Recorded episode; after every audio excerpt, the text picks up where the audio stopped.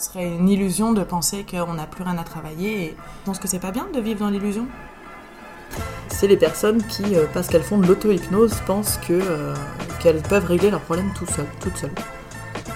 Donc, euh, donc non. En fait, j'ai pas de problème. Ben, c'est pas la question d'avoir un problème. Déjà, t'as des problèmes.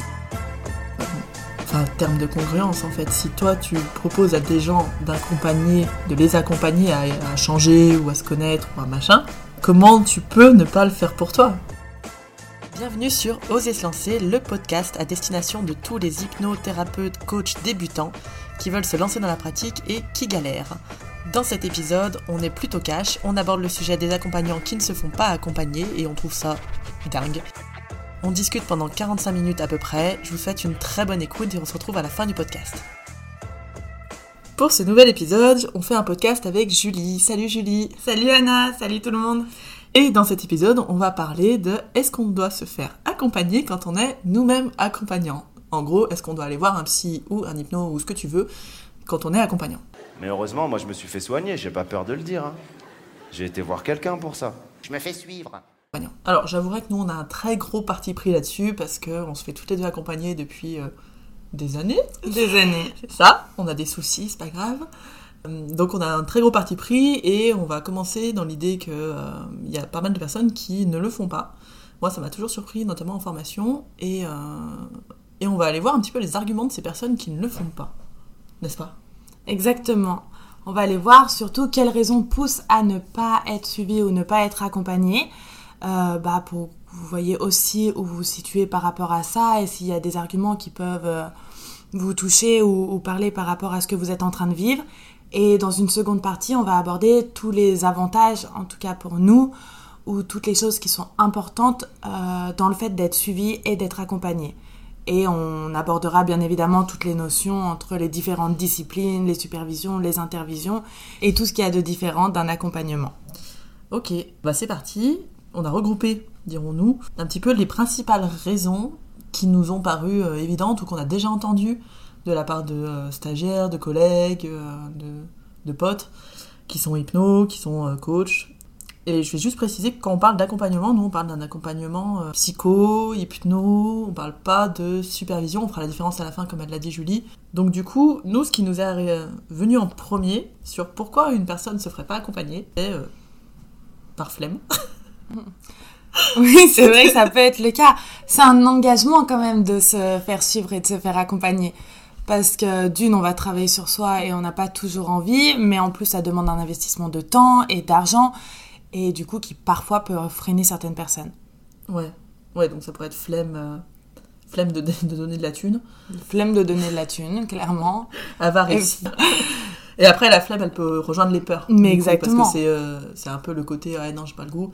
Mais derrière, parce que j'ai peur d'aller voir un petit peu chez moi ce qu'il y a, de me confronter à des trucs que j'ai pas vraiment envie de voir, que j'ai bien mis sous le tapis depuis des années, et que j'ai pas envie de ressortir. Que je trouve que ça marche plutôt pas mal comme ça. Et ça, c'est un gros argument qu'on a aussi noté, c'est, euh, en fait, j'ai pas de problème. Ben, c'est pas la question d'avoir un problème. Déjà, t'as des problèmes, exactement. Bon, moi, je sors de, conversa- de conversationnel euh, de la formation avec Jean Dupré. Et du coup, euh, il il avait un exemple parce qu'on parle beaucoup de pipi et caca pendant cette formation. Donc, euh, c'est- c'est très chouette. et comme des enfants de 4 ans, nous continuons à rire de ça.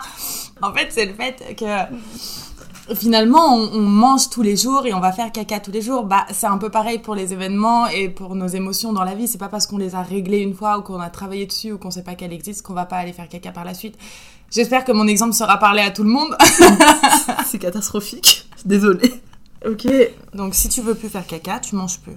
Donc, Donc, ce qui est pas possible. Donc, on a toujours des choses à travailler. Ce serait une illusion de penser qu'on n'a plus rien à travailler. Et je pense que c'est pas bien de vivre dans l'illusion. Bah, c'est un jugement, quand- ok Surtout quand on est accompagnant, en fait. Euh, T'as peut-être réglé des gros trucs, les gros trucs qui t'emmerdaient, tu vois, les énormes cailloux, mais derrière, il y a peut-être euh, plein d'autres choses à, à régler, et puis il y a des fois des énormes cailloux qu'on qu'on voit juste pas, en fait. On pense que tout va bien, et d'un coup, le- l'énorme caillou te tombe sur le, le coin du nez, euh, au détour d'une aventure euh, de la vie. Et si t'es pas prêt à te faire accompagner là-dessus, c'est quand même... euh, moi, je trouve que c'est quand même assez dingue. Déjà, un, c'est dangereux, euh, dans l'idée que tu peux projeter plein de trucs sur tes clients, mais on en reparlera après.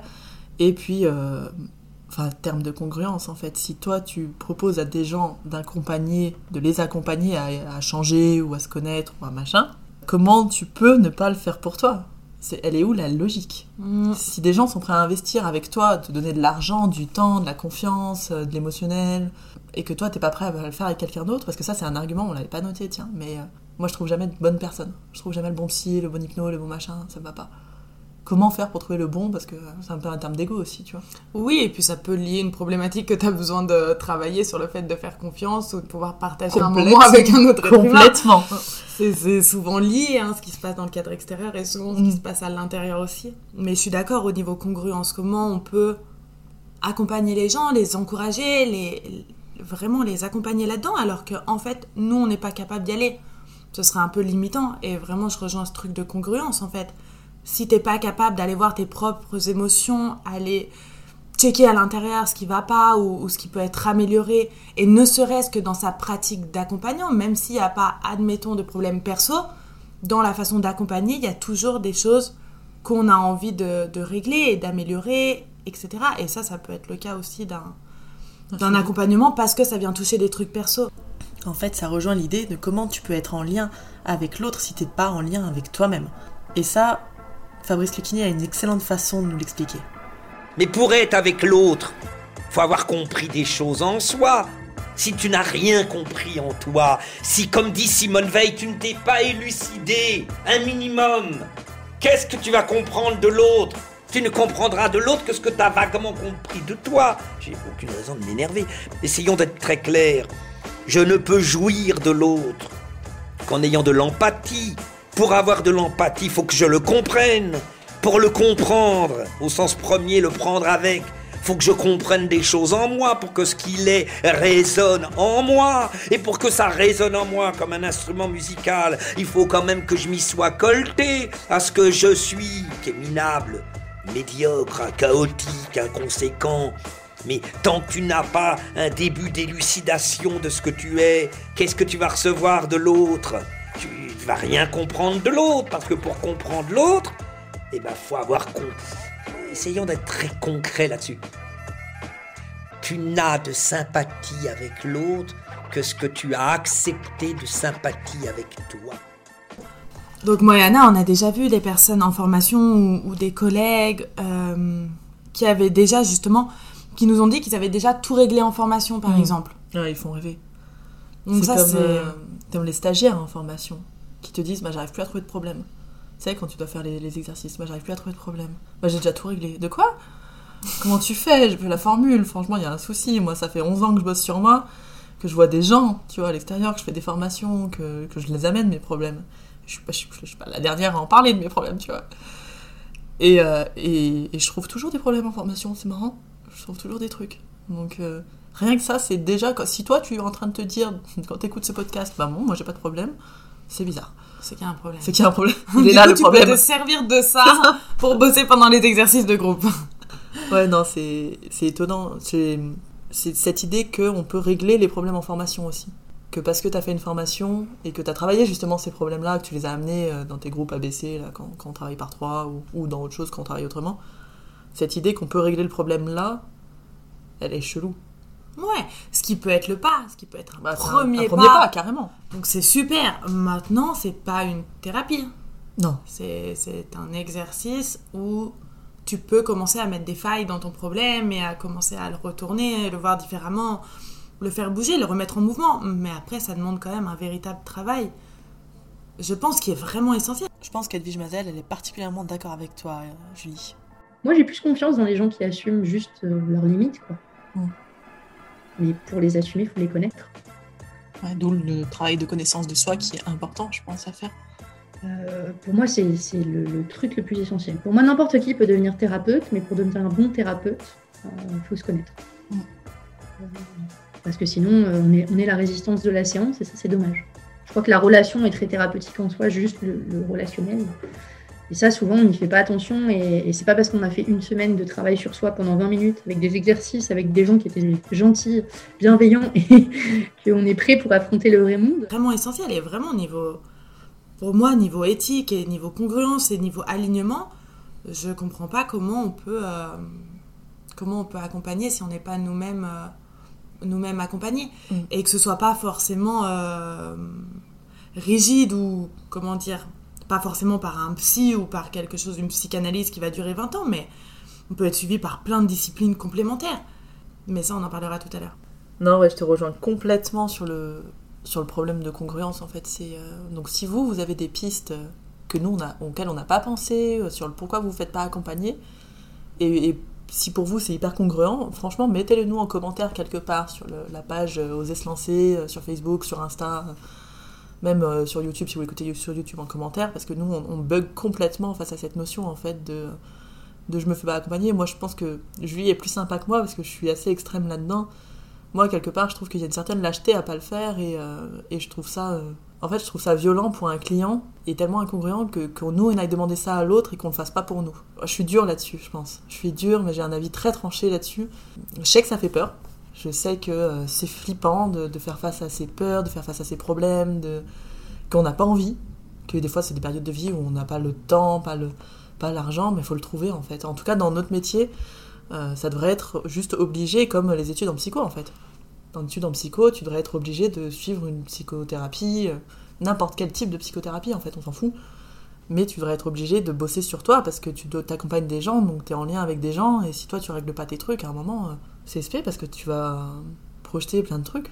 Une autre chose qu'on avait trouvé comme euh, entre guillemets excuse ou explication, c'est les personnes qui, euh, parce qu'elles font de l'auto-hypnose, pensent euh, qu'elles peuvent régler leurs problèmes tout seules, toutes seules. Donc, donc non. Donc oui, évidemment, je, je nuance les propos d'Anna, toujours un peu extrême. L'auto-hypnose, c'est super, bien évidemment, ça peut accompagner sur plein de problématiques, ça peut permettre de se développer, d'ouvrir les visions de soi, et, et c'est vraiment un outil super. Maintenant, même en auto-hypnose, bah parfois c'est compliqué. On a l'habitude de notre problème, on le connaît très très bien. Du coup, on le tourne toujours de la même façon, et on en arrive souvent aux mêmes solutions. Même si on est en état d'hypnose, et que du coup c'est censé nous permettre d'observer et de sentir d'autres choses, euh, être accompagné d'un professionnel, ça nous permet de pouvoir avoir un autre regard, prendre de la distance et même explorer d'autres choses qu'on n'aurait pas explorées par nous-mêmes en auto-hypnose. Et du coup, c'est ça qui en fait la richesse aussi, c'est faire un partage avec quelqu'un d'autre et qui puisse nous accompagner pour aller dans nos zones d'ombre, entre guillemets, sur les choses où on n'a pas envie d'y aller tout seul. Parce qu'il y a plein de fois où on sait qu'il faudrait aller là et on n'y va pas parce qu'on a la trouille et c'est ok. Mais c'est pour ça qu'il faut être euh, faut être accompagné pour y aller. Ouais, je te rejoins sur le fait que l'auto-hypnose, c'est vraiment un très bel outil.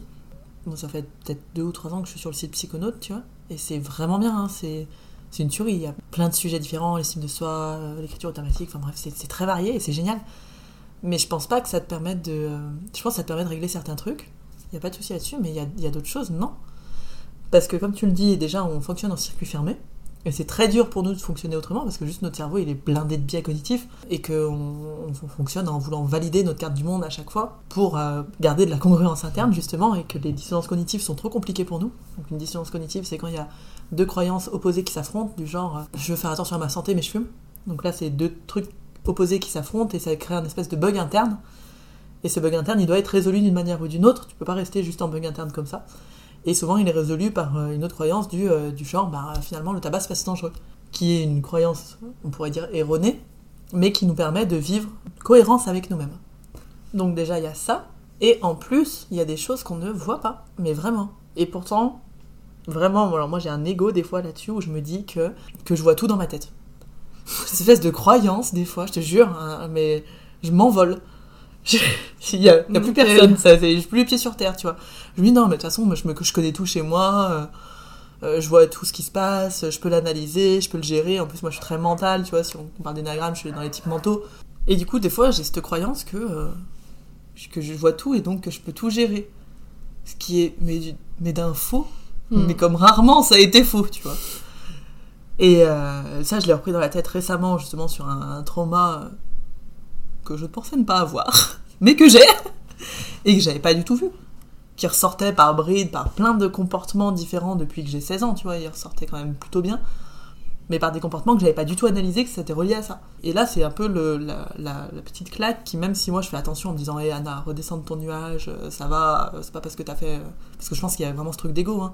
Quand on est dans l'hypnose et tout, ça fait X temps qu'on travaille là-dedans, qu'on apprend à connaître l'esprit humain, les, les émotions, qu'on a plein de mots jolis pour parler de ça, tu vois, et on, on prend un espèce de melon où on pense qu'on connaît tout sur soi et qu'on peut tout régler nous-mêmes. Il n'y a rien de plus faux que soi, on est le plus mauvais accompagnant pour nous-mêmes, je pense. Parce qu'il y a des choses qu'on ne voit juste pas. Parce qu'elles sont euh, dans des zones d'ombre, et si ça s'appelle une zone d'ombre, c'est pas pour rien. Et je pense vraiment que l'accompagnant en face de toi, il est fait pour mettre la lumière sur cette zone d'ombre quand t'es prêt et te dire, bah là, il y a peut-être un truc. Après, à toi de choisir si t'y vas ou pas. Mais qu'au moins quelqu'un te dise, hé, là, euh, t'es pas allé voir. Donc vous voyez que même si moi je suis un peu moins nuancée que Julie, j'essaye. Euh, Il y, a, y a plein de raisons en fait qui feraient qu'on qu'on va pas se faire accompagner et on peut les comprendre ces raisons. Bah oui, carrément. On peut tous les comprendre et les entendre. Mais on les a peut-être même faites. Je vois, à un Mm. moment, euh, moi, le coup de. Alors, j'ai pas d'argent, j'ai jamais fait, parce que même quand j'étais étudiante, je passais 90 balles à une coach de Saint-Etienne toutes les deux semaines. Mm, Moi, c'était plus simple. A 50 balles, mais c'était bien aussi. J'étais- J'ai regretté. Mais les peurs, ouais, moi, ça m'est arrivé de pas y aller par peur, parce que je me suis dit, euh, merde, putain, je sais qu'il y a un gros truc derrière, je veux pas. Pas aller voir. Bon, après, ça m'a duré un mois, tu vois. Mm, J'ai moi dit, aussi, ouais. ça m'est déjà arrivé de me barrer de thérapie. Genre, tout va bien, bah maintenant Ouais. c'est bon, Ah oui, d'arrêter trop tôt. j'ai tout fini. Hein, je pense qu'on est bien. Hein, je pense qu'on On a fait deux séances. Hein, je pense qu'on On a fait deux séances, je pense que c'est pas mal. C'est- Mm, merci beaucoup, en tout cas. À très bientôt sur le chemin. C'est vrai qu'on n'a pas parlé de ça, mais ça, ça nous arrive aussi de commencer, de faire genre une, deux séances, et d'arrêter en mode non, mais ça va en fait. Et nos clients, ils font ça beaucoup. Ils font ça, tu commences à changer un peu un truc, ou à commencer à toucher un truc un peu trop vite, ou un peu trop tôt, un peu trop fort. Non, mais ça va en fait, d'un coup tout va mieux. C'est bizarre. C'est pas à cause de la thérapie hein, que j'arrête. Hein. Non, non, ça n'a rien à voir. C'est juste non. les circonstances de la vie qui Et font oui. que. Eh oui. Et tu sais que souvent, il y, a- il y a un truc important qui a, été, qui a été touché. Et du coup, nous aussi, on fait pareil. Enfin, moi, ça m'est déjà arrivé de faire Oui. des pauses en thérapie parce que je savais qu'on touchait un truc important. C'est humain? Oui, c'est humain. En fait, encore une fois, c'est tout le temps la même chose, tant que tu le sais, et que t'es ok pour euh, à un moment aller le voir, tu te le gardes sous l'oreille, quoi. Tu te dis, ok, ça pour l'instant je suis pas prête, mais par contre je me le mets sous l'oreille et il va falloir que j'y aille, quoi. Oui, c'est bizarre comme expression. Fallait voir la tête qu'elle m'a fait là quand je l'ai dit se mettre sous l'oreille. Bah, sous l'oreiller. Sous l'oreiller, on de se met sous l'oreiller pour dormir, c'est pas terrible. Hein. Ah ouais, non, si tu mets tes problèmes sous l'oreiller Mm. pour dormir, c'est pas ouf. C'est pas faux. Mais en tout cas, ce qui est sûr, voilà, c'est que tout est variable. Enfin, de, on n'est pas obligé d'être accompagné ou de ne pas être accompagné. Ça peut être Non, dans si, l'entre-deux si. aussi. Non, on est quand même obligé de se faire accompagner. Oui, mais t'es pas accompagné tout le temps. Donc les jours où t'es pas Oui. accompagné, est-ce que t'es pas accompagné? Tu vois ce que je veux dire? Voilà, il y a des fois dans, dans les périodes de vie, on peut ne pas être accompagné, même si on est accompagné sur la globalité. Ah mais oui, totalement. T'es pas obligé d'y aller toutes les semaines, euh, toutes, les, toutes les années, même si je pense que ça peut être aussi un accompagnement très intéressant qu'on verra après. Il y a des périodes où tu te fais accompagner sur un problème, sur un machin, une première couche, peut-être que tu vas arrêter pendant, euh, j'en sais rien, un an, deux ans, et puis tu y retournes, et puis machin. Mais en fait, ton intention, déjà, elle est, elle est, elle est de le faire, de te connaître, d'aller voir quelqu'un. Elle est pas en mode, euh, non mais moi j'ai pas besoin. Ouais, c'est clair. Ça n'a rien à voir comme euh, façon de se positionner. Pour faire une aparté sur les thérapies les plus longues et plus suivies pour les accompagnants, on avait discuté de ça rapidement pour un podcast dans la chaîne de Pank. Et c'est- c'est toujours intéressant d'aller euh, rebondir sur ton dark side, même si euh, ça ne te crée pas de blocage spécifique. C'est compliqué la, notion de thérapie, parce que nous, on est souvent, de par hypnose, PNL, coaching, je vais re- regrouper tout ça dans thérapie bref, on a cette notion à dire, tu ne vas bosser que sur la problématique qui te gêne, donc ce qui est bloquant. Ce qui ne l'est pas, tu n'as pas à toucher, tu ne vas pas ouvrir spécialement. Néanmoins, et ça c'est un, un des éléments qui est assez typique de notre cheminement de praticien, c'est que même si on est OK, euh, ce que l'autre va vivre, et tu l'as très bien dit tout à l'heure avec le rapport transférentiel et contre-transférentiel, peut éveiller en nous des blessures, des problématiques ou des choses qu'on a niées ou qui sont OK dans ma vie quotidienne, mais qui va juste venir confronter quelque chose. Et, là, euh, ce qu'on aurait pu suivre au sein d'une thérapie, non pas en crise, mais vraiment dans quelque chose de global, à se dire, Hum, là-dessus, j'ai une faiblesse, clairement, toi. Du coup, en résumé, on pourrait voir les thérapies brèves comme euh, des thérapies qui viennent quand il y a un problème, là où on va, quand on sent qu'il y a un truc qui déconne, mais on pourrait aussi faire des choses plus longues, plus suivies dans la durée, pour justement qu'il n'y ait pas de choses qui viennent cogner trop fort et qu'on puisse voir un petit peu à l'avance nos mécanismes, nos projections, etc. et apprendre à se connaître. Ce qui nous permettrait aussi d'ailleurs de savoir poser un cadre qui nous correspond complètement. Je pense qu'on a pas mal exploré la première partie de ce podcast qui était pourquoi est-ce qu'on va pas voir quelqu'un en thérapie quand on est accompagnant. On va maintenant pouvoir passer à la seconde partie. Ok, maintenant on va pouvoir voir pourquoi c'est si important et si essentiel d'être accompagné. Mais en gros, pour moi, c'est essentiel déjà, c'est montrer aussi, même sans le montrer en quelque sorte, mais montrer qu'on n'est pas parfait en fait. Que nous aussi, on peut avoir des problèmes, que nous aussi, on peut être confronté à des difficultés, à des émotions qui sont difficiles. Et du coup, c'est être euh, très vrai avec la personne qu'on reçoit en disant que nous aussi, on n'est pas parfait. Et du coup, si on n'est pas parfait, on permet à l'autre de l'être aussi. Il n'a pas besoin d'être parfait. Et du coup, on est comme lui. Et je trouve ça bien, en fait, parce qu'on est comme lui, en quelque sorte. On est... C'est pas parce que là, on est en position d'accompagnant qu'on peut pas être accompagné et qu'on n'est pas assez simple, comment dire, d'être humble par rapport à ça. J'allais dire authentique. Authentique. Si ça te parle. Mais c'est vrai. Ça me parle beaucoup, ce terme d'authenticité. C'est le fait d'être OK aussi à avoir des émotions de merde. Et en s'autorisant à y aller soi, on autorise l'autre à y aller. Et c'est essentiel parce qu'on fait un accompagnement et on va reparler des notions de transfert et de contre-transfert parce que nous, on est notre outil de travail. Il y a les techniques qu'on apprend, il y a, tout ça qui se met en place. Mais c'est nous, c'est notre émotion, c'est notre corps, c'est qui on est qui va accompagner l'autre. Du coup, si on n'est pas aligné par rapport à ça et si on n'est pas OK, bah, je pense que ça ne matche pas du tout en fait. Je suis complètement d'accord. Et on va même plus loin, même si tu, tu dois être OK de pas être OK. Et c'est là-dedans, en fait, qu'à partir du moment où tu commences à te faire accompagner, tu commences à mettre ça en place. T'es OK de pas être OK. Donc t'es OK d'aller mal, et c'est exactement comme tu le dis, si toi t'es OK d'aller mal, et ben en face, tu renvoies un truc dans l'inconscient, dans ce que tu veux, dans ta posture, je m'en fous, dans quoi, tu renvoies un truc de l'autre, t'as le droit d'aller mal aussi, t'as le droit d'être là, et, euh, et voilà, pas, pas un espèce de modèle, mais euh, un truc vraiment authentique dans la relation de. euh, bah, moi aussi, en fait, des fois, je vais pas bien. C'est pas parce que je suis accompagnant, les, les, clients, ils ont tendance à nous mettre sur un espèce de piédestal de ouais, mais ce thérapeute, il va bien, il sait gérer sa vie, c'est machin. Non, c'est pas vrai. Des fois, on, on vrille complètement, des fois, on a des gros problèmes, des fois, on est tout con, des fois, on gère pas du tout nos émotions. Et, et c'est normal de demander de l'aide en fait. Tout comme la personne qui vient te voir, elle te demande de l'aide, elle te dit hey, help, j'y arrive pas tout seul. Et ben nous, des fois, non plus, on n'y arrive pas tout seul. Donc c'est un vrai besoin d'authenticité avec soi et avec l'autre, Ouais. hyper important. Ouais, je suis d'accord pour cette première notion d'être euh, d'être vrai Ouais. en fait, se croire pas supérieur ou différent des autres. Et puis je trouve qu'il y aurait un décalage qui serait bien trop grand entre lui est faible ou trop sensible pour pouvoir régler ses problèmes. Par contre, moi, je suis super fort et Ouais. super détaché et je sais tout gérer. Je trouve que ça fait une dissonance de dingue en fait et qui pour moi est pas concevable dans dans un accompagnement parallèle en fait. Enfin, un Mm. truc euh, un truc sain. Ah oui, parce que c'est déjà en train de mettre ton client en posture de, euh, de dépendance en fait vis-à-vis de toi quelque part. Ouais, ou de sauveur. Ou de enfin, sauveur, ouais, voilà. Euh, Ça Donc mène- c'est c'est pas ouf quoi. C'est pas ouf. Et cette authenticité, elle permet d'aller sur de la connaissance de toi. Et ça, pour moi, c'est mon cheval de bataille. Monte sur ton cheval. Je monte sur mon cheval, la connaissance de soi, Évidemment.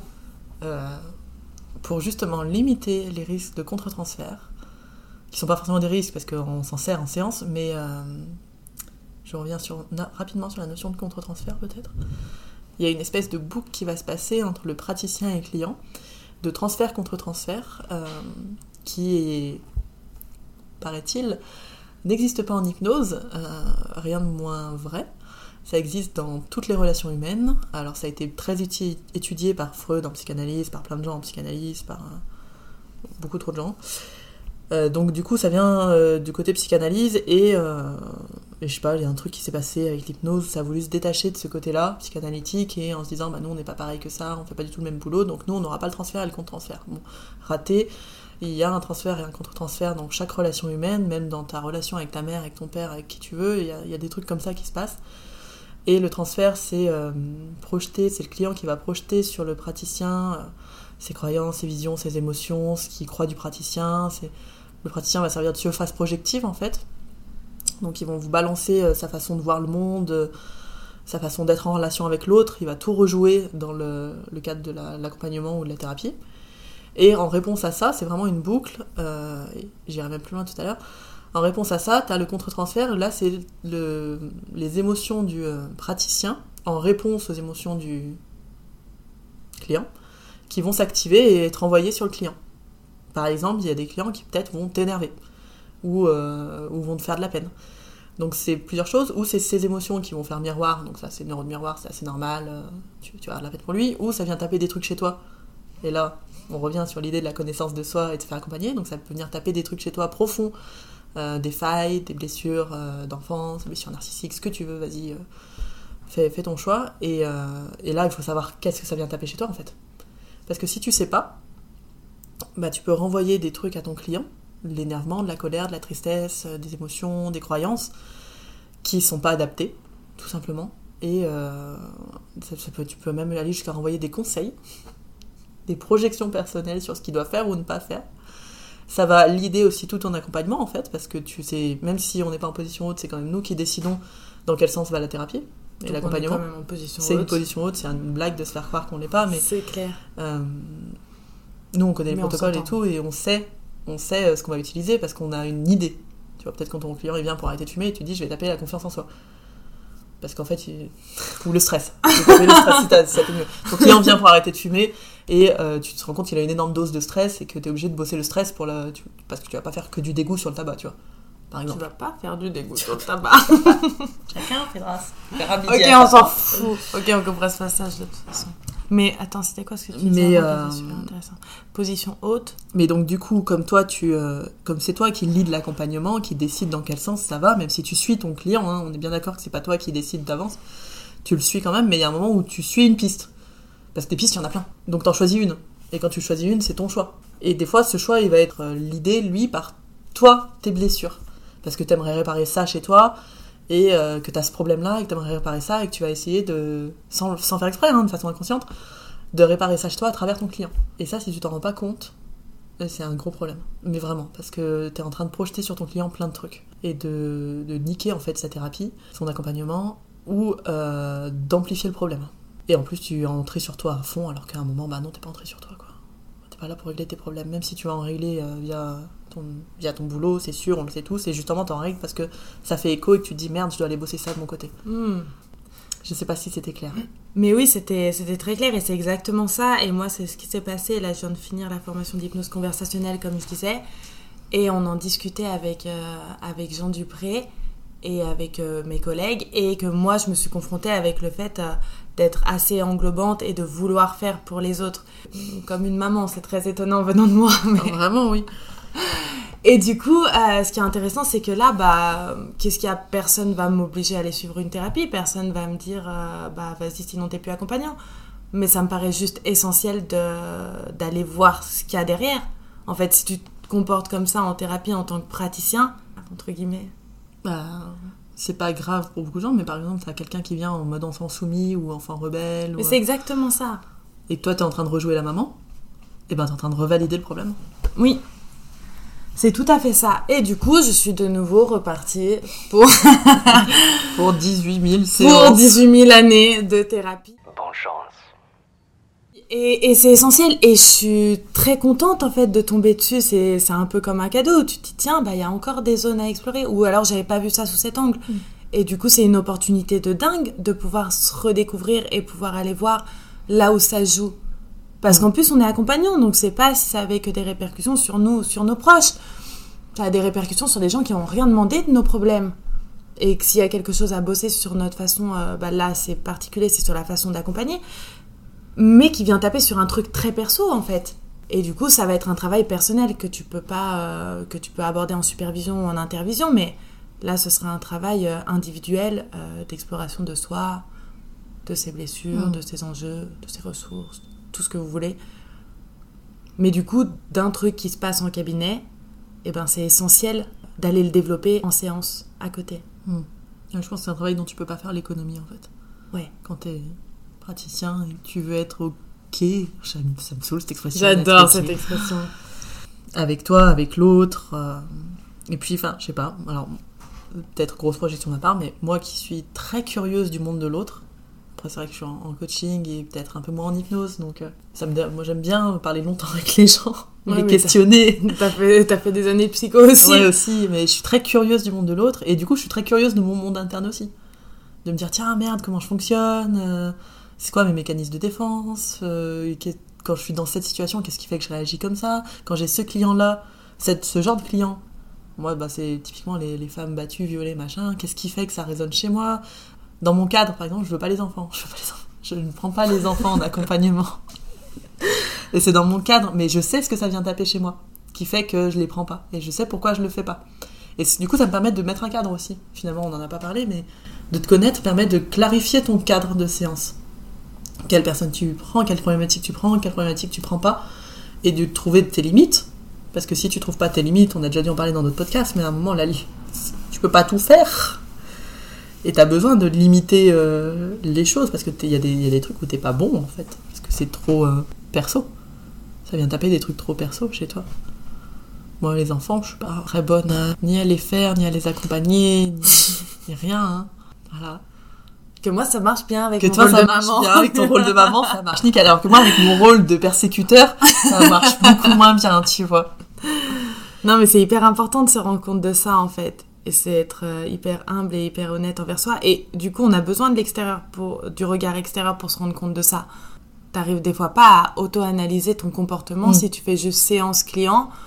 Bah, du coup, c'est pas ton client qui va te faire un retour. Ah, j'ai pensé que vous étiez un peu trop englobante, là. euh, Hyper intéressant si tu fais le retour. Euh, franchement, il y a un truc à taffer. Ce serait génial. Mais du coup, on a besoin d'écouter les retours des autres. Et ça, c'est super important. Et du coup, de les prendre à bras le corps et de se dire, ok, chouette, go, on y va. Ok, ça fait peur. Ok. Ok, ça fait pas plaisir des fois. Ok, ça vient taper dans l'ego, hein. Ah, T'es clairement. chier, moi qui suis parfaite. Enfin, je comprends pas. Qu'est-ce qui s'est passé? T'aurais pu nous partager la petite réflexion que Jean t'a fait d'ailleurs. euh. Je me dis quoi? J'ai déjà une maman. Ouais. J'ai déjà une maman, j'ai pas besoin d'avoir une deuxième en thérapeute. D'accord, ok. C'était dans un exercice où on disait pourquoi on voulait pas aller, euh, aller chez tel ou tel praticien. Enfin, Voilà. Bah voilà. Ça fait du bien. Bah franchement, je pense que c'est un super exercice. C'est génial. Pourquoi j'irais pas te voir en séance, tu vois Et le pire, ce qui était génial à travers ça dans cet exercice, bon, on fera d'autres podcasts où on parlera plus de formation, mais c'était le fait que ça nous apprenait aussi à être honnête dans les critiques négatives qu'on voulait Mm. faire aux autres. C'est-à-dire qu'on on dit souvent pas ce qu'on pense. Ouais. Et du coup, la plupart des gens avaient du mal à faire des critiques négatives sur la personne pour ne pas la blesser, etc. Parce qu'on projette déjà sur le fait qu'elle va être blessée. Mais en fait, elle est pas en sucre, cette personne-là. Elle peut très bien encaisser ces retours-là. Et tout le monde est un peu très gentil. Non, moi, j'irai pas parce que, je sais pas, t'as mon âge. Peut-être ça peut être embêtant. Hum, je sais pas, j'aime pas tes chaussures. Ça, ça pourrait me freiner. T'es là. Oh Balance on y va quoi C'est pas vrai, il y a plein de raisons. Que ce soit des raisons perso ou pas, des Mm. fois, bah, t'as l'impression qu'il ressemble, je sais pas, à ton ex-copain. T'irais pas le voir parce qu'il y a quelque chose qui se passe et c'est hors de lui, etc. Ou t'irais pas le voir parce que juste sa façon d'accompagner, tu l'as vu pratiquer et sa façon d'accompagner te convient pas parce qu'il est trop directif, Mm. parce qu'il a le contact facile. Enfin, il y a plein de raisons qui font que t'irais pas le voir. Encore, même moi, je suis gentille dans mes retours. Trop mignon Mais, euh, mais ouais, hyper peu- intéressant comme exercice. Franchement, on devrait, on devrait tous le faire. Que- Qu'est-ce qui fait qu'on irait pas voir l'autre en, en thérapie et qu'est-ce qui ferait qu'on irait pas s'auto-voir? Tu vois, moi je sais que mon côté violent, enfin violent, cassant, quelquefois, un peu direct, me saoulerait peut-être chez un praticien. Quoi qu'en Mm. même temps, je suis allée voir Pank, donc... euh.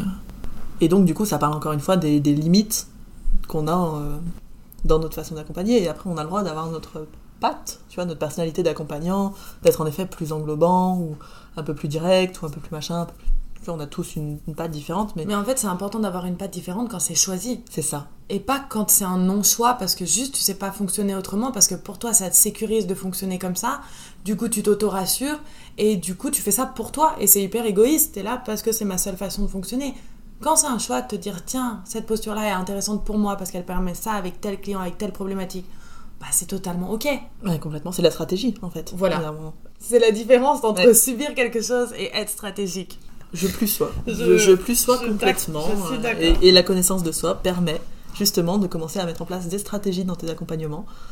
euh, plutôt que de subir tes propres comportements en fait sans les voir et en te disant que finalement c'est normal parce qu'on a ce biais aussi de se dire que notre façon de faire elle est normale et ça c'est rien, rien de plus euh, humain que ça Ouais, c'est clair. Euh, ce qu'on pense qu'on fait etc on a l'impression que tout le monde devrait le faire ou doit le faire ou le fait parce que en fait c'est juste normal c'est notre normalité à nous ça fait tellement longtemps qu'on fonctionne sur ce mode là et si personne te dit ouais mais tu fonctionnes sur ce mode là Bah, en fait, tu sais même pas tu que même un pas, mode, quoi. tu sais même pas que t'es sur un mode et qu'il y en a d'autres et Alléluia. c'est- juste tout ce qu'on fait avec nos clients on est en train de leur dire tu fonctionnes sur ce mode là on te dit pas d'enlever ce mode là mais il y en a plein d'autres donc tu peux en choisir d'autres et comment développer ces autres modes-là? En tout cas, la, la PNL, c'est euh, c'est vraiment cette idée-là. Nous aussi d'ailleurs, Hmm. d'ouvrir la carte du monde, dirons-nous, c'est joli. Rappelle-toi les masques à Venise aussi. Ou les masques à Venise qu'on avait fait là avec l'Arche. C'est, euh, t'as, t'as ce masque-là et, et tu pourrais en avoir plein d'autres. Donc quel autre masque choisir? Tu pourrais même choisir de ne pas en avoir. Mais tant que tu sais pas que t'en as un, bah comment savoir en- comment en mettre d'autres en fait? C'est ça. Ou comment l'enlever? Si, Et si tu vas pas avoir ça de ton côté, il y a un... En fait, tu te limites énormément en tant qu'humain, en tant qu'accompagnant. Et c'est tout. Et c'est déjà Et pas c'est mal. déjà beaucoup. Et c'est déjà pas mal. Ok, Là, je pense qu'on a fait un bon, euh, un bon tour là-dessus. Je fais un, un rapide résumé. Ouais. Il y a plein de choses qui peuvent vous empêcher, vous limiter, vous faire que vous n'allez pas aller voir quelqu'un. Flemme, peur, avarice, euh, un ego un peu surdimensionné, euh, du fait qu'on apprend plein de choses sur l'esprit, sur le- les émotions et qu'on a du mal à se remettre en question après. Qu'on a l'impression qu'on peut tout régler nous-mêmes, que l'auto-hypnose c'est notre sauveur, que Bon, bref, il y a plein d'idées qui fait que tu n'iras pas. Nous, dans notre façon de penser, on n'est pas du tout d'accord avec ça. On pense que c'est des feintes et que c'est une façon de se planquer et de pas aller voir les problèmes.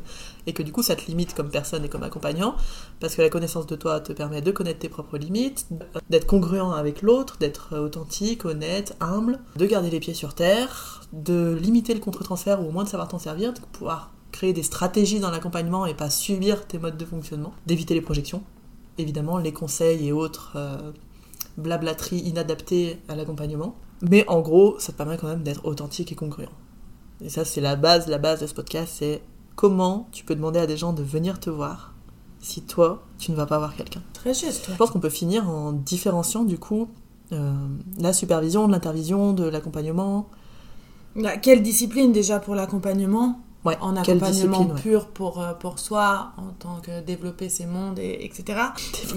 Développer ses mondes, c'est beau. Mais c'est le fait qu'on peut aller voir plein de gens. On peut aller voir des, des hypnos, du coup. peut être un, un mode de suivi. On peut aller voir euh, des psychologues, des psychanalystes, des psychiatres.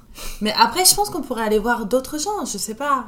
Je, je connais pas trop les, les autres méthodes, mais on pourrait très bien aller avoir... euh, aller voir un masseur, aller voir euh, un coach, aller voir quelqu'un qui développe nos capacités physiques, je sais pas, un masseur ou ça se complète en fait. On n'est pas obligé d'être juste sur un mode de discipline, le reiki ou, ou d'autres méthodes qui sont très euh, psychocorporelles ou des choses comme ça. Il y en a des milliers. Enfin, je pense qu'on n'est pas obligé d'être très terre à terre en se disant ah bah faut que je suive une thérapie par l'hypnose ou une psychanalyse de 15 ans. Je pense qu'on peut justement explorer les toutes les façons d'accompagner, pas toutes. On- n'aura Mm. pas assez d'une vie pour aller toutes les explorer, mais être curieux de ça.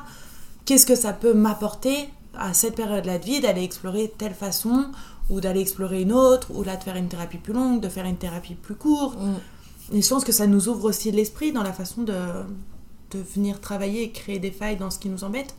Là, je pense qu'en fait, ça, ça dépend de ton intention ou de ta volonté. Et ça dépend, comme tu dis, des périodes de vie. Il y a des moments où, tu vois, moi, que j'ai beaucoup fait les thérapies brèves, entre guillemets, enfin, les hypnose, coaching, euh, pendant peut-être, ouais, 7-8 ans. Euh, mais parce qu'avec l'idée que je voulais changer les choses rapidement. Parce que j'avais des gros problèmes, qu'il fallait, il fallait que ça bouge vite, en fait. J'avais pas le temps d'y passer... euh, j'avais pas le temps, je voulais pas prendre le temps d'y passer euh, 15 ans, tu vois. Donc j'ai fait plusieurs personnes différentes et plusieurs, euh, mais tout autour du coaching, de l'hypnose. si j'ai fait de la PBA, enfin pas mal de trucs, des trucs comme ça. Et maintenant, je suis beaucoup plus dans l'idée de prendre mon temps et d'aller voir quelqu'un, euh, peut-être plus en psychanalyse, tu vois. Et pourtant, la psychanalyse, euh, je fais psycho, j'en reviens. euh, j'ai détesté, ça fait 11 ans que je déteste la psychanalyse, tu vois. Mais en même temps, là, je me dis, ouais, mais pour la connaissance, la connaissance de soi, c'est hyper intéressant. Et d'avoir un truc suivi aussi, sur le long terme, bah, je me dis que ça peut apporter des choses différentes. Ça peut se compléter, ça peut être une autre façon de voir. Et suivant ce que tu as envie ou ce que tu as besoin, en fait, tu as tellement de choses à disposition que vas-y, go. Et puis si ce que tu fais, ça marche pas, parce qu'il y a toujours cette idée, est-ce qu'il faut que je trouve le bon thérapeute? Bah ouais, bah, hein. comme tes clients, en fait, hein, ils ont peut-être essayé euh, 15 hypnos avant toi, et et t'es le 16e, et ils se disent, ouais, c'est- avec toi, ça marche. Mais oui, il y a tellement de disciplines différentes, c'est savoir si tu veux un changement euh, rapide ou pas, ou de la connaissance de soi aussi, c'est vrai que c'est... Mais même avec des, des thérapeutes hypno, tu pourrais faire de la connaissance de soi. Oui, évidemment. Mais souvent, il y a quand même dans l'idée de l'hypnose que ça doit aller vite et, euh, et des hypnos qui, euh, qui gardent les gens 20-30 séances, on n'a pas des masses. Ouais. Parce qu'il y a cette croyance qu'on ne doit pas les garder 20-30 séances. Moi, je, je suis pas d'accord avec ça. hein. Je pense qu'on peut les garder plus, c'est 20-30 bien, séances, mais- mais, euh, mais quand même, dans l'idée de l'hypnose, c'est pas l'idée du tout. C'est vraiment l'idée, c'est 5 séances, 6 séances à tout casser. Et déjà, ça fait beaucoup. Nous, on n'est pas d'accord avec ça. mais Nous, on aime bien les accompagnements longs. on va pas euh, refaire le monde tout de suite, tu vois. euh. Mais oui, ça c'est déjà bien pour aller euh, d'aller explorer, d'être curieux des autres Mm. disciplines en fait qu'il y a hors euh, hors hypnose. En fait, Oui. il y a tout plein de façons de, de s'analyser et, et de comprendre des choses sur Mm. soi et, et d'explorer et vraiment d'aller s'amuser. C'est peut-être un peu fort parce que je suis pas sûre que ce soit non plus un parc d'attractions, mais en tout cas vraiment à, à- à aller tester, à aller tester et, voir ce que les autres proposent aussi. Ça peut être tellement enrichissant toutes les disciplines ont leur façon de faire, les thérapeutes ont leur propre façon d'accompagner et, d'aller voir différentes personnes, bah en fait ça nous ouvre d'autres portes, ça nous ouvre d'autres visions et je trouve ça, je trouve ça génial en fait. Peut-être que de pas aller voir des hypnos. Alors, faut aller voir des hypnos parce que c'est toujours bien aussi de vivre les trans toi tu proposes à Oui, ce serait peut-être bien que les hypnos arrivent à vivre quelques trans de temps en ça, temps parce qu'il y en a plein qui ne savent pas ce évident. c'est, c'est C'est rigolo. évident qu'il faut, faire ça. Mais euh, parfois, ça peut être aussi bien d'aller voir autre chose que l'hypnose. Parce que moi, je sais que mon gros défaut quand je vais voir des hypnos, d'ailleurs, c'est pour ça que j'ai arrêté d'aller en voir des. Sur analyse. Ouais, je suranalyse ce qu'ils font. Et euh, je me dis, ah ouais, non, j'aurais pas fait ça comme ça, enfin, tu vois. Et go à Mm. fond. Pareil. Ah C'est non, j'aurais pas fait. Ah, c'est, il fait ça? Ah, c'est Une bizarre. Ah, encore. Alors, l'enfant intérieur, j'en peux plus. Enfin, tu vois, je deviens une espèce d'immonde connasse. Ouais, Euh, qui en fait c'est, c'est quoi? C'est juste des façons de pas aller bosser hein. Euh, tu dis bon bah voilà je me focus sur lui comme ça je me focus pas sur moi ah bah je ne peux pas te faire confiance c'est dommage je vais devoir repartir. je vais devoir repartir tant pis chercher quelqu'un d'autre encore mais c'est dommage C'est clair. Ah, des fois on aime bien la fuite. Hein. oui bah oui oui donc euh, donc voilà si, tu- si toi tu fais ça face à tes hypnos ou t'es en fuite ou tu n'as pas la bonne personne ou, Ou tu- euh, ou va chercher autre chose que de l'hypnose va chercher autre chose, c'est bien aussi. c'est bien aussi Mais du coup, on différencie assez le travail qu'on fait sur soi et le travail de supervision et d'intervision. Euh, parce que forcément, quand on est en supervision, intervision, on va peut-être redéfinir supervision Ouais. intervision je pense que c'est bien. Donc c'est supervision de pratique, c'est-à-dire que tu vas amener un cas client, souvent. Euh, Donc après, tu as différentes manières d'être supervisé, ou tu amènes avec une vidéo, ce qui je pense est le top du top. Notons qu'on fait ça dans l'accompagnement aux se lancer. Supervision vidéo, donc parce- comme ça, tu as un retour direct en fait sur, euh, sur ce que tu fais, et la personne, ton superviseur peut voir ce que tu fais et donc te dire euh, ce qui ce qui verrait à améliorer ou à changer, ou sur quelle piste t'es pas allé, ou qu'est-ce que ça vient taper chez toi, bref, plein de trucs. Et après, tu as souvent les supervisions qui sont plus en groupe, des choses comme ça, où tu vas aller parler d'un cas, mais sachant que quand tu parles du cas, ben, tu as déjà mis tellement de filtres, oublié des infos, etc., que euh, c'est qu'une sorte de la réalité, quoi. c'est une réalité un peu différente déjà. Oui, mais en même vidéo. temps, tu vas mettre en lumière un biais Oui, qui, ouais, toi, ouais. qui toi un truc, un côté du cas qui t'a qui t'a dérangé. Et tu t'as un superviseur qui est censé du coup être quelqu'un de plus expérimenté que toi, bien plus voire, euh, qui euh, peut te faire un retour sur et la pratique et la technique et va des fois souvent même plus loin que ça sur l'émotionnel ou qu'est-ce que c'est venu taper chez toi, etc. De son côté, quand Kevin Finel nous parle d'auto-hypnose, il nous parle d'hygiène personnelle. Bah, tu sais, moi, je, je suis même surpris, il n'y a pas tant d'hypnos qui font de l'auto-hypnose. Ce serait pas mal. C'est vrai. Euh, mais c'est quand même une discipline qui est, qui est géniale, qu'on connaît. Euh, bon, ça fait partie des paradoxes de l'hypnose. hein, c'est, euh, je pense que c'est normal parce que notre discipline, elle est assez jeune finalement dans sa structure. Donc, c'est des choses qui vont évoluer. Et donc, c'est pas grave au fond, mais, mais par contre, il faut pas que ça, ça s'installe. C'est, euh, c'est ce côté. Déjà parce que je suis accompagnant, je dois être parfait. Euh, mais une sorte de barrière un peu, un peu étrange. Ou alors, de, de l'autre côté, euh, bah, je ne vais, pas, euh, vais pas quand même aller demander de l'aide aux autres parce que je suis censé avoir les outils, mais en même temps, je ne les utilise pas. Enfin, c'est, plein de contradictions. Euh, ouais, je pense que, mine de rien, je suis hypno, je dois connaître la transe et je dois m'en faire de la transe. Pour moi, c'est, une hygiène personnelle, en fait. Et, et puis en plus, c'est beau, donc euh, ça, ça gâche rien. Parfois, ça peut être aussi bien d'aller voir autre chose que de l'hypnose, parce que moi, je sais que mon gros défaut quand je vais voir des hypnos, d'ailleurs, c'est pour ça que j'ai arrêté d'aller en voir des. Sur analyse. Ouais, je suranalyse ce qu'ils font, et euh, je me dis, ah ouais, non, j'aurais pas fait ça comme ça, enfin, tu vois, et go à Mm. fond. Pareil. Ah non, j'aurais pas fait. Ah, c'est, il fait ça Ah, c'est bizarre. Ah, encore. Alors, l'enfant intérieur, j'en peux plus. Enfin, tu vois, je deviens une espèce d'immonde connasse, Ouais, euh, qui en fait, c'est, c'est quoi C'est juste des façons de pas aller bosser. Hein. Euh, tu dis, bon, bah voilà, je me focus sur lui, comme ça, je me focus pas sur moi. ah, bah je ne peux pas te faire confiance, c'est dommage. Je vais devoir repartir. Je vais devoir repartir, oh, tant pis, chercher quelqu'un d'autre encore, mais c'est dommage. C'est clair. Ah, des fois, on aime bien la fuite. Hein. oui, bah oui, oui. Donc, euh, donc voilà, si, tu- si toi tu fais ça face à tes hypnos, ou t'es en fuite, ou tu n'as pas la bonne personne, ou, Ou tu- euh, ou va chercher autre chose que de l'hypnose. Va chercher autre chose, c'est bien aussi. C'est bien aussi. Mais du coup, on différencie assez le travail qu'on fait sur soi et le travail de supervision et d'intervision. Euh, parce que forcément, quand on est en supervision, intervision, On va peut-être redéfinir supervision, Ouais. intervision. je pense que c'est bien. Donc c'est supervision de pratique, c'est-à-dire que tu vas amener un cas client, souvent. Euh, Donc après, tu as différentes manières d'être supervisé, ou tu amènes avec une vidéo, ce qui, je pense, est le top du top. Notons qu'on fait ça dans l'accompagnement Oser se lancer. Supervision vidéo, donc comme ça, tu as un retour direct, en fait, sur, euh, sur ce que tu fais. La personne, ton superviseur peut voir ce que tu fais et donc te dire euh, ce qui, ce qui verrait à améliorer ou à changer, ou sur quelle piste t'es pas allé, ou qu'est-ce que ça vient taper chez toi, bref, plein de trucs. Et après, tu as souvent les supervisions qui se font plus en groupe, des choses comme ça, où tu vas aller parler d'un cas, mais sachant que quand tu parles du cas, ben, tu as déjà mis tellement de filtres, oublié des infos, etc., que euh, c'est qu'une sorte de la réalité, c'est une réalité un peu différente déjà. Oui, mais en même vidéo. temps, tu vas mettre en lumière un biais Oui, qui, ouais, toi, ouais. t'as- qui toi un truc, un côté du cas qui t'a qui t'a dérangé. Et tu t'as un superviseur qui est censé du coup être quelqu'un de plus expérimenté que toi, bien plus voire, euh, qui euh, peut te faire un retour sur et la pratique et la technique et va des fois souvent même plus loin que ça sur l'émotionnel ou qu'est-ce que c'est venu taper chez toi, etc. Et du coup la différence avec un accompagnement, Ce que je remarque aussi, c'est qu'il y a beaucoup d'hypnos qui, euh, qui se figent un peu dans leur pratique. Je crois qu'une des choses qui évite ça, c'est la supervision. La supervision, c'est aussi un endroit où on pose ses échecs, justement. Euh, parce que comme dans toutes les pratiques, on est un peu seul, on est jugé parti, on est, euh, euh, il peut y avoir cette facilité quelquefois d'oublier de se remettre en cause pour, euh, et puis de rejeter par exemple la faute sur les clients, de dire quand même là cette personne était vraiment difficile et tout ça. elle avait pas envie de changer, euh, c'était pas son moment. quand même pas très sympathique cette personne. et, euh, et je pense que la supervision, elle, elle- elle évite aussi ces échecs-là. C'est c'est super important ce, ce côté-là aussi, d'avoir quelqu'un qui, qui nous recadre aussi là-dessus en disant mais toi, qu'est-ce qui s'est passé? Pourquoi la relation était pas bonne avec cette personne? Où est-ce que tu en es toi par rapport à ça?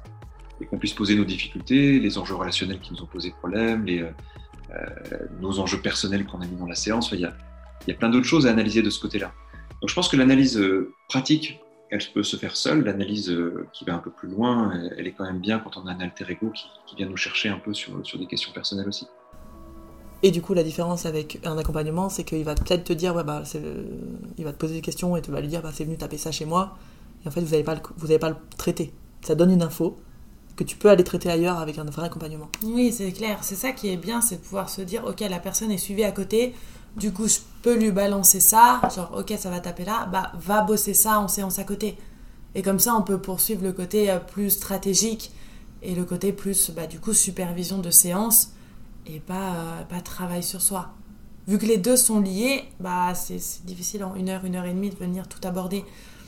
Donc euh, là, ça permet de pas faire trop de digressions et de pouvoir se dire, ok, là, je sais que tu vas aller bosser sur ça à côté, donc je suis tranquille, donc je peux continuer à, à analyser ta séance ou en tout cas te faire un retour. Mm. Ouais, ouais c'est pas du travail personnel. Ça peut C'est toujours un peu du travail Oui, c'est du personnel. bien de sûr, c'est un peu du travail personnel. Ça peut t'indiquer des trucs où il faut que tu ailles creuser en fait. Ça, ça t'indique des zones en te disant là, il y a un truc à creuser, là, il y a un truc à creuser, là, il y a un truc à creuser. Mais du coup, c'est pas pareil que la super. L'intention, elle est différente. Oui, c'est ça. C'est pas, t'es pas là pour changer, t'es là pour améliorer ta pratique et pour avoir un retour sur ce que t'es en train de faire. Parce qu'en fait, c'est un, un boulot, où on est quand même très seul, ce qu'on disait, très solo quand même dans ta, donc, quand t'accompagnes quelqu'un et, et comme, comme on le dit depuis le début, c'est difficile de s'auto-analyser. Donc auto-analyser une séance, c'est déjà super. hein. Franchement, si vous enregistrez et que vous prenez en vidéo la séance et que vous la regardez, déjà c'est énorme le boulot à faire. Oui, parce qu'on est déjà bien critique envers Oh, soi-même. mais... ouais, ouais. mais justement, un superviseur aussi, il peut aussi pointer ce qui va bien, Mm. et ce C'est qui est cool et ce qu'il faut garder. Ce qu'on fera pas en auto-analyse. Mm. Parce qu'on a tout raté, évidemment. Ça va le syndrome de l'imposteur? Oui, ça va bien, merci. C'est aussi différent du coup de l'intervision. Donc l'intervision, ça va être de la du travail entre pairs en fait, entre pairs de entre guillemets même niveau ou même euh, pratique, enfin même euh, temps de pratique. Par exemple avec tes collègues de formation euh, ou avec des collègues que tu actuellement, mais c'est de l'intervision où tu vas en effet pouvoir parler de cas ou même t'entraîner. T'entraîner entre personnes, t'entraîner sur l'un, sur l'autre et de faire des retours quoi. Mais là, c'est vraiment différent. C'est- On peut pas, on peut pas appeler ça du travail personnel. pour- Enfin, on peut pas appeler ça de l'accompagnement thérapeutique ou du travail. Non, c'est pas un accompagnement thérapeutique. Par contre, c'est essentiel aussi. C'est Enfin, pas et l'un et l'autre, et l'un ou l'autre. C'est tout ensemble. Tout prendre, c'est un package. Faites tout. Et, et c'est super important, justement, dans une pratique comme Anna disait, où on est assez seul et où c'est qu'il n'y a personne autre que nous pour nous faire un retour, c'est important d'aller Mm. les chercher, ces retours-là. D'aller explorer parce que euh, parce qu'on en a besoin. On a besoin d'aller parler de cas, de savoir comment ça se passe chez l'autre, comment les autres pratiquent, Mm. comment on pratique, de comparer. Parce que sinon, on s'enferme très vite dans une pratique ou dans des zones de confort ou ou même dans des zones où on galère et qu'on continue à galérer. Alors qu'en fait, justement, c'est créer du lien entre praticiens en hypnose et de pouvoir débattre de certains, de certains cas. Mm. Bah, moi, j'ai jamais autant avancé qu'avec des vidéos de supervision. Quand j'ai envoyé, ça a été l'horreur. hein. En termes de peur, de... de manque de légitimité, de ce que tu veux, ça a été l'enfer et en même temps, c'était salvateur. Mais on faisait ça aussi toutes les deux à mes Ouais. débuts. Ouais, ouais. C'était rigolo. Très rigolo. J'ai beaucoup aimé faire ça avec toi. beaucoup amusé. Surtout moi. J'ai adoré. J'ai- J'étais sympa. Vas-y. Évidemment qu'elle est sympa. Elle a un couteau sous la gorge. la meilleure. Les retours vidéo, c'est vrai que c'est une super idée pour pouvoir s'analyser. Parce qu'on voit, on entend autant ce qu'on dit, les suggestions qu'on dit, etc., les protocoles, patati patala. Mais on entend aussi toute la congruence qu'il y a. Ouais, l'idée c'est que euh, quand tu vois la, la vidéo, tu vois ce que t'as fait, tu vois ce que t'as pas fait, sur quoi t'as pas rebondi, et tu peux analyser tout le non-verbal que t'as pas capté en séance. En plus, quand tu commences, c'est vraiment la misère. Tu dois faire tellement de choses en même temps. Non-verbal, verbal, protocole, gérer ta transe, tes phénomènes hypnotiques, savoir sur quoi tu travailles. Parce que euh, arriver à faire le tri dans toutes les infos qu'on te donne, l'idée la séance, sans trop la lider non plus. C'est l'explosion. hein. Mais bien sûr, Moi, ça me faisait penser aux premières fois où je prenais la voiture, quand j'étais à l'auto-école. Mm.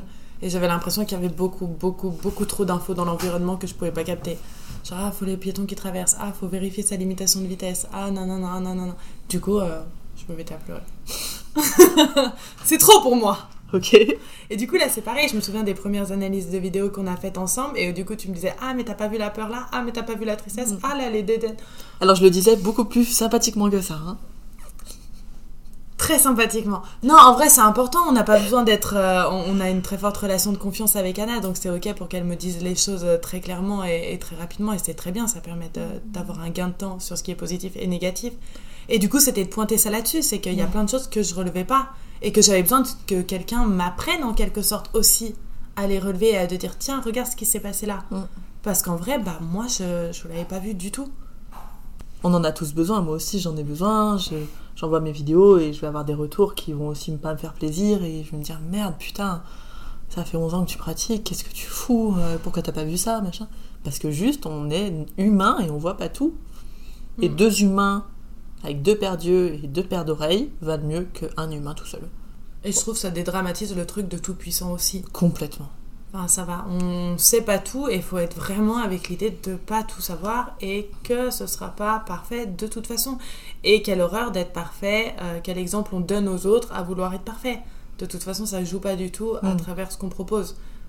Soyons imparfaits et acceptons ça et jouons avec ça. Moi je pense qu'on peut finir là-dessus. En gros, c'est ok, on est imparfait, C'est ok, c'est ok.